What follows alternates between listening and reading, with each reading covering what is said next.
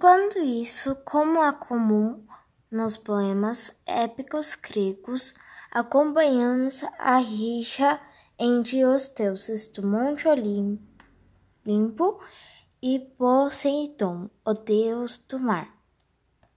Se ausenta e a protetora de Odisseu, Atena, resolve discutir seu destino com Zeus.